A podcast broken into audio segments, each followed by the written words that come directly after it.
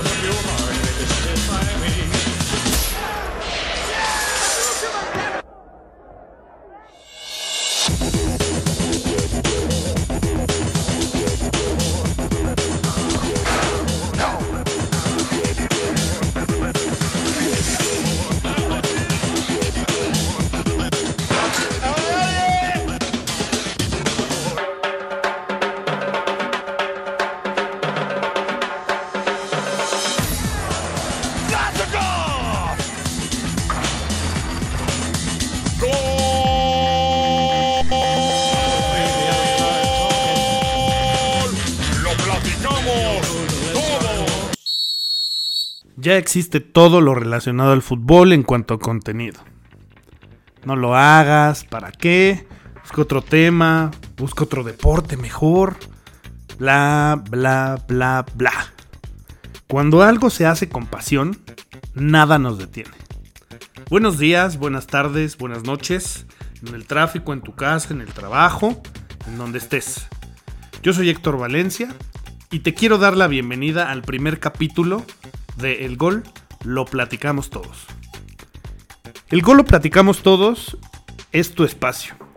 Es un espacio en donde vamos a recordar, a observar, a analizar y hasta chismear sobre el fútbol.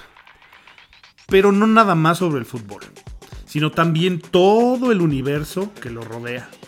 Lo que implica este deporte como industria, como pasión nacional, como reflejo de lo que somos como mexicanos, como latinos, como cultura y todo lo que nos hace sentirnos identificados con la pelota y lo que va más allá de la pelota dentro de nuestro país y también un poco de la sociedad. Pues vamos a empezar tratando de explicar un poco desde mi perspectiva. Yo me defino como un mortal más que se considera un aficionado ultra intenso del fútbol como muchos en este país. Eh, y, también me considero aficionado y estudioso, y por eso digo intenso, de todo lo que tiene que ver con el fútbol. No hay nada que ame más que el fútbol. Y por eso me puse a, tratar de explicar eh, cómo influye el fútbol en la vida de un mexicano. Y para poder hacer esto, y a, lo mejor aquí me meto en camisa de once varas o no. Dime si te sientes identificado con alguno. Pero vamos a tratar de explicar los tipos de aficionados que tenemos en México. Y, mira que son varios. ¿eh? Tenemos al aficionado que es serio, intenso, que se toma en serio el fútbol, pero que además es intenso con sus apreciaciones, que además ama su equipo, que lo trae tatuado por todos lados, que no se pierde fútbol picante, que no se pierde la última palabra, que no se pierde a Enrique Beas en Twitter, que anda con todos los seguidores. Ese es el, serio, pero muy intenso, que en la peda te saca datos, que te avienta eh, recuerdos, que te dice el partido en ese momento cuánto va. Tenemos al que nada más es intenso a lo loco, porque ni hace 10 siglos que no ve a su equipo jugar, hace muchísimo tiempo que no se compra una playera, hace mucho tiempo que no observa completo un partido de fútbol, pero que le gusta estar intenseando y que le gusta estar diciendo, eh, tirándole hate a los equipos contrarios y demás. ¿no? Si te sientes identificado, aguas. Tenemos al enojón, ¿no? Al que, al que siempre está enojado pero que es de los más fieles que hay, si no es que el más fiel. Nada personal con la banda del Cruz Azul. Digo, nomás los dejo ahí botando el balón en el área. Tenemos al que no sabe nada de fútbol, pero cómo le encanta el mame, de verdad. Tenemos al que siente que sabe de fútbol, pero realmente no sabe nada de fútbol. Tú le hablas de un parado táctico, de una formación, de un recorrido, de una posición, y, eh, simplemente por participar nomás te tira nombres de lo que se acuerda y pues conoce a Memo Ochoa, ¿no?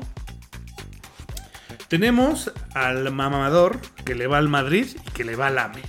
Este cuate que siente que nació en España porque su tatarabuelo tiene apellido eh, de España. Y eh, es igual de jodón y de ególatra eh, porque le va al Madrid que siempre gana y le va al América que siempre gana.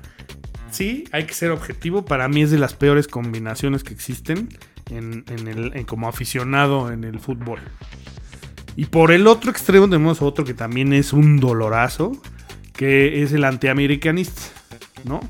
Este que dice que, que, que no le gusta el fútbol, que él no ve el fútbol mexicano porque todo es corrupción eh, y porque todos los campeonatos de la América son comprados, ¿no? Diego, también se vale decirlo. Y como decía, los y las que casi no ven fútbol, pero en cada mundial sí ven todos los juegos, güey. Al castroso soberbio que le va al América y que se siente superior a todos solo porque han ganado muchos campeonatos. Sí soy, sí soy muchachos, lo soy, lo soy. Pero trato de ser objetivo cada, cada vez, ¿no? De vez en vez.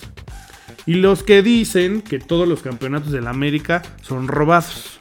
Tenemos al aficionado fiel de los equipos de la República, del interior de la República, el que le va al rayo, ¿no? Que eh, tenemos al que le va desde que eh, estaban aquí en esa época gloriosa de los noventas, pero que también cuando se fueron a, Aguascalientes, pues le siguieron yendo.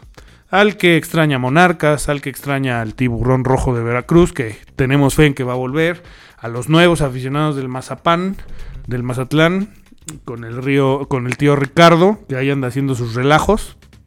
Eh, y bueno, no quiero mencionar a todos porque no quiero que se me vaya el León, no quiero que se me vaya el Toluca, vaya, todos los aficionados que tenemos dentro de, de nuestro bello país. Y después de haber descrito a todos los aficionados o a algunos ¿no? que traigo en la mente, eh, yo pienso que al final sí hay algo que nos une, y aunque no lo digamos, aunque lo neguemos con el tuétano, aunque yo me he encontrado taxistas que saben muchísimo de fútbol, pero que terminan diciéndote, no, yo ya no lo veo, yo ya no veo eso. Esto que nos une es ese deseo interno, genuino, que se calla, pero que queremos gritar, que es el ver a la selección mexicana de fútbol ganar. Yo sé que tú a lo mejor vas a decir, no, yo no. Porque ya eres un escéptico, porque ya llega un punto donde claro que harta la situación que a veces vive el fútbol mexicano. Pero si de verdad te apasiona el fútbol y si de verdad te gusta el fútbol, siempre quieres ver a México, a la selección mexicana, ganar. Por lo tanto, el fútbol sí es identidad nacional y somos de los países por poner solo un ejemplo y un dato, que mundial tras mundial, a como califiques, por repechaje, por lo que tú quieras, siempre lleva más, más aficionados a los mundiales. No se puede hablar de ser aficionado sin la Liga MX. De hecho, la selección nacional no podría existir a como existe sin la Liga MX y sus 18 equipos de primera división. Y los otros icónicos que han pasado por las canchas, por las pantallas, por nuestras mentes y que están en la memoria de todos nosotros y del país. La Liga MX es una de las ligas más surrealistas de Latinoamérica y también una de las más importantes por su infraestructura, por sus jugadores, por sus equipos, presidentes, dueños, patrocinadores, uniformes, partidos de fútbol clásicos, clásicos jóvenes, por los medios de comunicación y todo lo demás que rodea a la Liga MX. Y hablando de la Liga MX, y como datos nada más para que veas de lo que vas a estar encontrando en este espacio, vamos a, dar, eh, te voy a dar el top 5. Hoy te, hoy te traigo dos top 5. El segundo top con un, con un sexto ahí este, adicional. Pero el primer top que te quiero dar, y es un dato, porque a veces no lo tenemos tan fresco, o a veces nada más tenemos el primero o el segundo, y, y, de esto va, de hacer memoria, de tener frescos los datos que a lo mejor no sirven para nada, pero que ayudan mucho en la peda, en una conversación, para poder platicar con los compas. Pues ahí te va. Te voy a decir quiénes son los seis, los seis equipos más campeones de la Liga MX. Creo que este sí es un tema obvio y lo digo sin soberbia. El Club América tiene 13 campeonatos, pero te aviento el dato.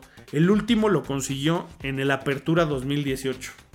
Haz cuentas de cuántos años no se lleva sin coronarse. Eh, yo soy de los que cree que, Santiago Baños ya no debería estar al frente del tema deportivo en el Club América. No hemos ganado nada con él sin que esté Miguel Herrera de por medio. Creo que es un dato importantísimo. Pero bueno, ese será otro tema. Luego vienen las Chivas Rayadas del Guadalajara. Tienen 12 campeonatos. Y bueno, pues aquí su último título lo consiguieron en el Clausura 2017. Actualmente, cuando estés escuchando este podcast, pues te comparto que andan en crisis con Paunovic y con, y con Hierro. A mí me parece, esta es también una opinión muy personal, pero yo no sé si mis amigos aficionados a las Chivas estén de acuerdo en que, pues realmente los Vergara no han hecho un trabajo a la altura de lo que es la afición y lo que es el Club Guadalajara. Yo pienso que esto sí ya tiene que ver más con el dueño y creo que tiene que ver mucho con la parte del negocio. Ya, ya estaremos hablando de esos temas.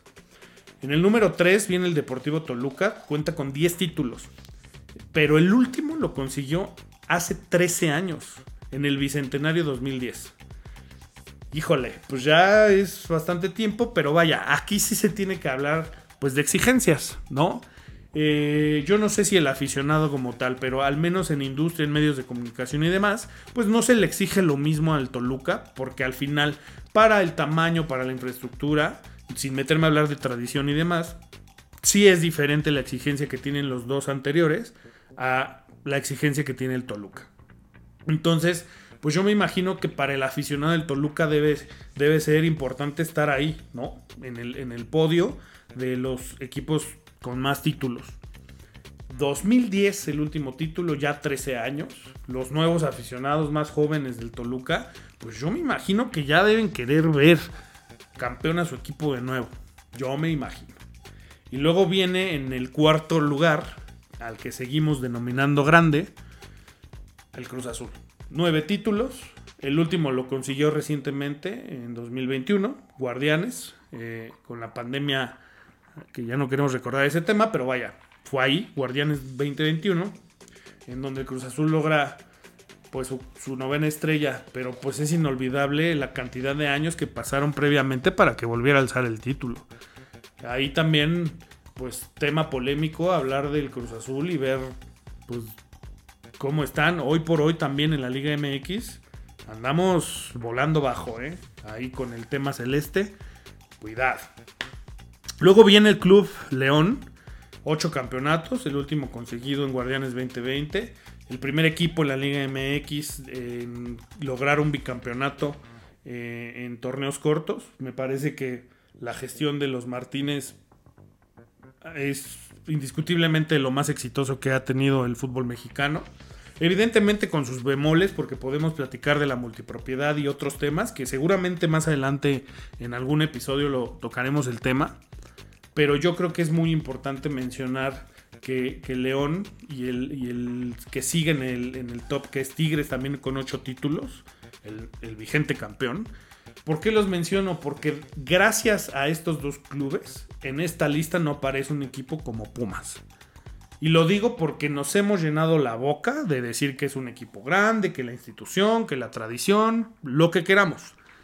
Pero yo pienso que sí es muy importante tener en, en claridad que el trabajo que ha hecho León y Tigres, y por ahí Pachuca, que, no aparece en este top por cantidad, pero que para mí sería una mención honorífica, pues se pone de ejemplo lo que debería estar sucediendo, al menos a nivel club de primera división, en la Liga MX. Y el segundo top del que te hablaba, este está un poquito más rebuscado. Yo sí me aventaría a hacer una apuesta, digo, me imagino que mucha gente que sí le gusta y es clavada como yo, pues habrá este dato, pero habrá muchos que no. Y yo te, quería, yo te quiero preguntar, ¿tú sabes cuántos jugadores y qué jugadores son están en el top 1 como líderes de goleo históricos en torneos cortos de la Liga MX? ¿Y con cuántos títulos de goleo están ahí? En total tenemos 1, 2, 3, 4, 5, 6, 7, 8, 9 jugadores de los que te voy a mencionar. Tengo 3 que van en el top, top, en el primerísimo lugar, empatados. A mí me parece un dato muy curioso, ¿no? Tener empatado a 3 jugadores con 4 títulos de liga en la liga, eh, perdón, 4 títulos de goleo en la liga MX y te voy a hablar de figuras que seguramente sí conoces y que perfectamente identificas si te gusta el fútbol. El primero es José Saturnino Cardoso, el Diablo Mayor. Cristian el Chucho Benítez, en paz descanse. Y Sebastián el Loco Abreu. Los tres cuentan con cuatro títulos de goleo en la Liga MX. Mención especial para José Saturnino Cardoso, que pues solamente con el Toluca consiguió todos los títulos de goleo. Ya Cristian Benítez fue tanto con América como con Santos. Y el Loco Abreu, bueno, ese, él merece un podcast, episodio especial, para contarte en cuántos equipos de la Liga MX jugó. Es más, te lo dejo de tarea para que revises al llamado Loco Abreu. Pero muy cerquita, y a mí me parece que pues todavía existe la posibilidad de que se sume uno más a, la, lista de, de, cuatro títulos de goleo aparecen con tres títulos de goleo alguien que te va a sonar. Obviamente lo conoces, que es André Pierre Guignac. Él lleva tres títulos de goleo, pero pues puede ser por ahí que, pues que se sume a la, a la lista anterior. Y te voy a soltar nombres como Enrique Borja, Carlos Hermosillo, Luis García, Sergio Lira y Mauro Boselli. Todos con tres títulos de goleo. ¿Qué te parecen estos datos? Te los voy a seguir dando y vamos a seguir investigando datos curiosos de la Liga MX. Hoy por ser el primer capítulo, el primer episodio, gracias por estar aquí. Pues vamos poco a poco.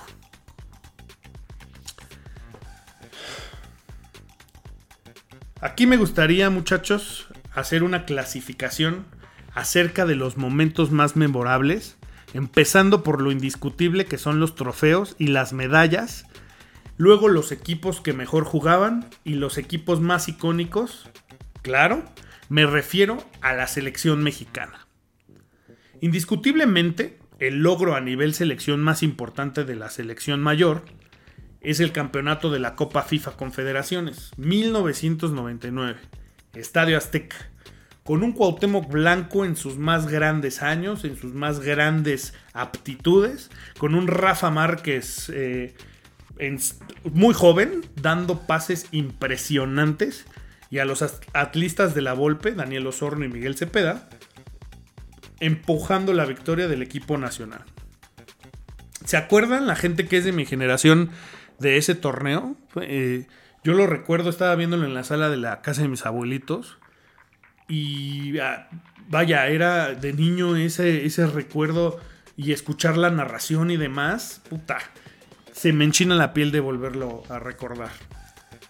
Es importantísimo explicar esto porque es para destacar los logros históricos y, desafíos que ha enfrentado la selección y cómo se ha ido construyendo la pasión de los aficionados durante los mundiales, pero también sobre un torneo que ya tiene rato que no jugamos, desafortunada y tristemente, que son las Copas América.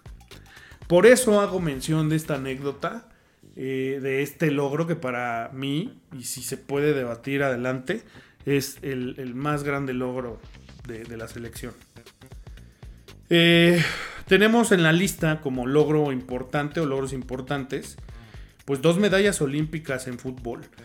Aquí es muy importante porque durante muchos años se mencionaba en medios de comunicación y, a nivel público, se mencionaba que eh, pues el mexicano no tenía la capacidad de lograr grandes hazañas eh, como equipo.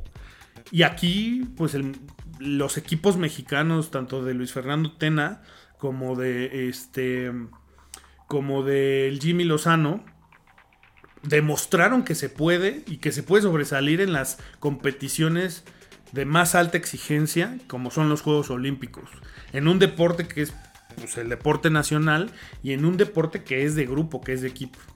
El oro en Londres 2012 y el bronce en Tokio 2021 nos enseñaron que sí se puede y que podemos ir logrando cosas hacia adelante.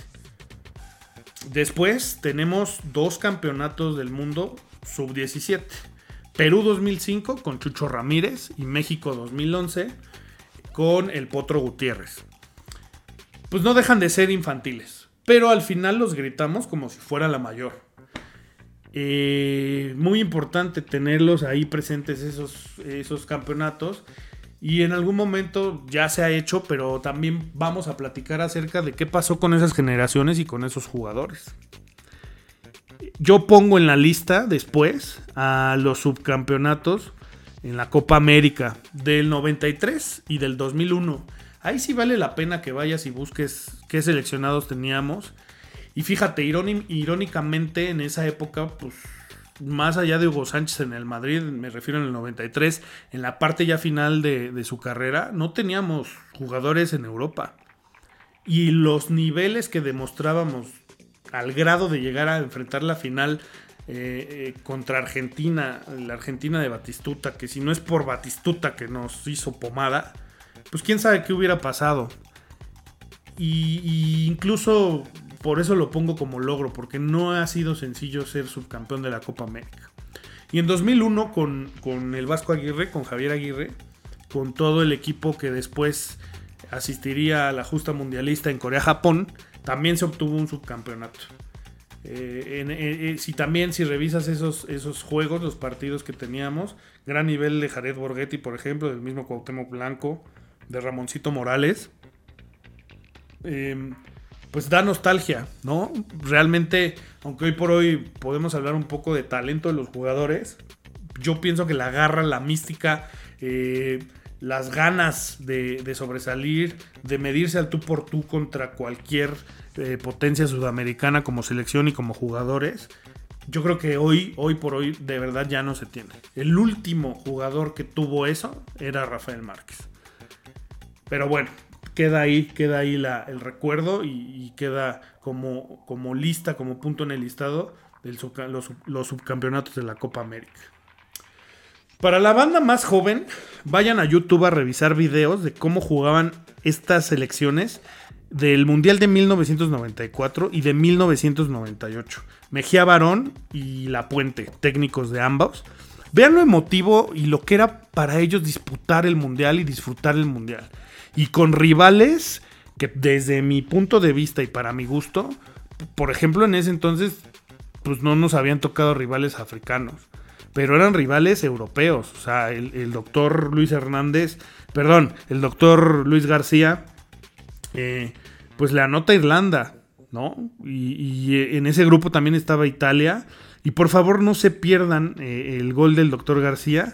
pero el festejo, vean cómo festeja, con qué pasión, lo que dice, lo que habla, ya no se ve, de verdad, ya no se ve. Y en el 98, el gol a Bélgica, mágico, que le hace Cuauhtémoc Blanco. Lo emotivo del juego contra Holanda y la narración. Escuchen la narración, sobre todo de cómo se emocionó Hugo Sánchez, que en ese momento estaba narrando, bueno, analizando o comentando para Televisa, en el gol sobre la hora para empatarle a Holanda, eh, del matador Luis Hernández. Vean, por favor, véanlo. Los más que sí son de mi generación se van a acordar perfectamente y estoy seguro que se les va a enchinar la piel. En fin, más allá de los goles de mi Oribe en Londres, de la narración del no falles Cuauhtémoc en el Azteca en el 99, del gol de Ever en Perú, de la momia Gómez en Torreón, que ese gol fue en la semifinal contra Alemania, Yo creo que lo gritamos muchísimo más que los goles de la final contra Uruguay, que sí fue la final en el Azteca. Y los goles en mundiales de México, si somos francos y si somos honestos, la realidad es que es muy pobre y muy triste lo que nos ha tocado celebrar a nivel de selección mexicana. Y claro, por supuesto que hay historias felices en la Copa Oro, ¿no? Hay títulos. Y por supuesto que no es culpa nuestra estar atrapados en CONCACAF. Y claro que estamos atrapados porque nos jala hacia abajo y no hacia arriba. Pero por supuesto que a toda la gente que nos gusta el fútbol, queremos más. Mucho más. Pero ese será un tema de otro episodio. Señores, en el segmento anterior terminamos fuerte, terminamos pesado y así terminé queriendo dar un golpe de realidad bastante doloroso y frustrante. Resulta que algo sucede a nivel sistema, a nivel jugadores, a nivel mente, a nivel filosofía del fútbol. En México, eh, algo sucede. Aquí la opinión es que tenemos muchas cosas de las cuales hablar. Y como ejemplo, y sin que sea hate, hablemos de cómo llegan los jugadores que llegan a primera división y que entre comillas destacan. Es muy probable que me meta en problemillas hablando, por ejemplo, de Javier Hernández. Y para nivelar un poco o mitigar el tema, voy a poner el ejemplo del Chaquito Jiménez. Ojo, ojo, ojo. Aquí quiero aclarar que no estamos hablando ni de talento todavía, ni de nacionalidades, ni de equipos, ni de nada que no tenga que ver con el sistema de cómo llegan quiero centrar el tema en cómo llegan a primera división y por qué llegan hasta donde hayan llegado, independientemente de los factores que ahorita vamos a mencionar. Es imposible no observar de quiénes son hijos los ejemplos que pongo. En caso de Javier Hernández, pues es, es para los que no sepan, él es hijo del Chicharo Hernández, mundialista mexicano, y de eh, Tomás Balcázar, también mundialista mexicano, ambos de extracción chiva, de, eh, extracto de Guadalajara. Y a lo que voy, bueno, y, el Chaco Jiménez, pues es hijo de. El Chaquito Jiménez es hijo del Chaco Jiménez, ¿no? ¿A qué voy con esto? Y ahí entrar en comparaciones podría ser, o suele, resulta ser ocioso. Y, lo que se podría comparar objetivamente, pues es su talento y sus números, ¿no? Pero si nos vamos antes, eh, aquí es donde, donde yo quiero platicar o preguntar y decir, ¿realmente ustedes creen que Javier Hernández hubiera debutado en primera división si no fuera hijo y nieto de quien es? Se los dejo botando el balón en el área probablemente por talento, y esto sí es una cuestión de perspectiva, de técnica sobre todo, probablemente eh, Santi Jiménez pues hubiera tenido mucho más oportunidad de, hacerlo sin, sin, la figura que es su papá, sin la figura indiscutible que es su papá. Y, y ahí lo pongo sobre la mesa, porque ¿por qué nadie está hablando de eso? ¿Por qué no se habla de los procesos que tiene que cumplir un futbolista para debutar en primera división. ¿Por qué? Y bueno, no solo sucede en el fútbol, ¿eh? Hay, hay temas que si tú no eres hijo de quien eres o si tú no eres familiar de quien eres, definitivamente las oportunidades no se dan. Pero ahí lo dejo. ¿Por qué nadie lo habla? ¿Por qué nadie lo dice? ¿Por qué solamente se alaba que jugó en el Madrid? Y bueno, todo lo que, lo que hay alrededor de Javier. Que además él no tiene la culpa, ¿eh? Él hizo su mayor esfuerzo y con lo que tuvo de talento le dio para llegar a donde llegó. Eso es lo plausible en él.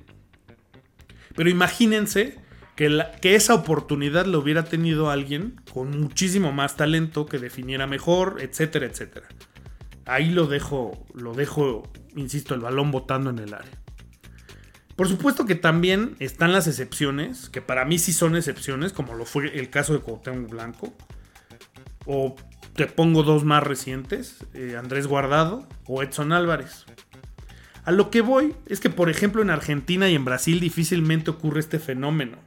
Allá es todo lo contrario, es el talento por encima de todo.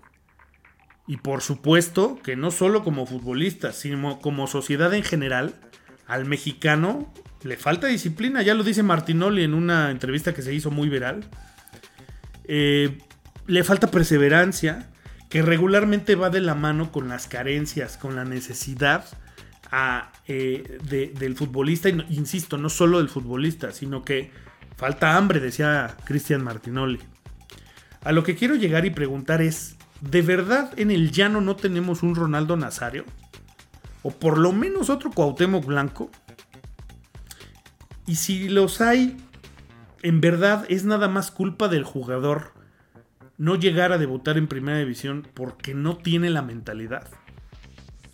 O no vamos a hablar de los promotores, no vamos a hablar de los directores técnicos que solicitan algún beneficio a cambio de poner en la cancha, o siquiera registrar a un futbolista. No vamos a hablar de los sueldos absurdos que se pagan en México a futbolistas que son de medio pelo, ¿eh? Y que para ir a Europa, pues regularmente suele ser imposible por los sueldos y los costos que tienen los futbolistas porque está encima el negocio del talento y del fútbol. De eso no estamos hablando.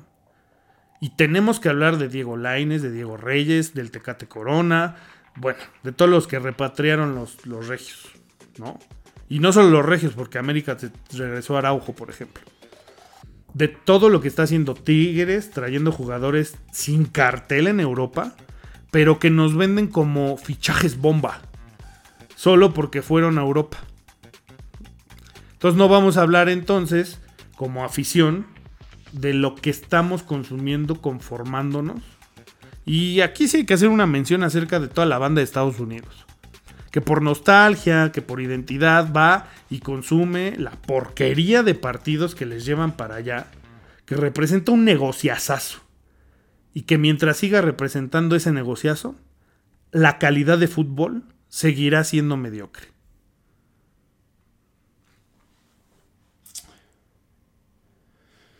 Muchachos, esto es de lo que va a ir nuestro podcast este espacio. En este espacio hay muchísima tela de dónde cortar, como se han dado cuenta. Toda la banda noventera y toda la banda que le gusta el fútbol. La intención es ponernos a reflexionar de lo que queremos como afición y como banda apasionada del fútbol y de los deportes en general. Para los que creemos que sí podemos hacer cambios con hashtags, como el fuera baños, y con presión en redes, pues aquí estamos para darnos voz para recordar, para volver a sentir y para hablar y escuchar temas que nos gustan, que nos encantan y que como a mí me apasionan, como fundamentalmente lo es el fútbol. Pero también vendrán otros temas padres que rodean al fútbol. Muchachos, los invito a que se suscriban, van a ver que les va a gustar lo que van a encontrar y a escuchar aquí, se van a entretener, se van a divertir. Chance en algunas se enojan, pero pues qué tanto es tantito, qué tiene que nos enojemos. Para eso también es parte de la pasión, es parte de la vida y del fútbol. Coméntenme qué opinan sobre, y les dejo la pregunta abierta, ¿por qué el fútbol en México no avanza y más bien parece que retrocede o literalmente retrocede? Coméntenme qué jugadores icónicos recuerdan en la Liga MX y pues para despedirme los quiero invitar a que me sigan en mis redes sociales. Estoy en Instagram como arroba Héctor Valencia.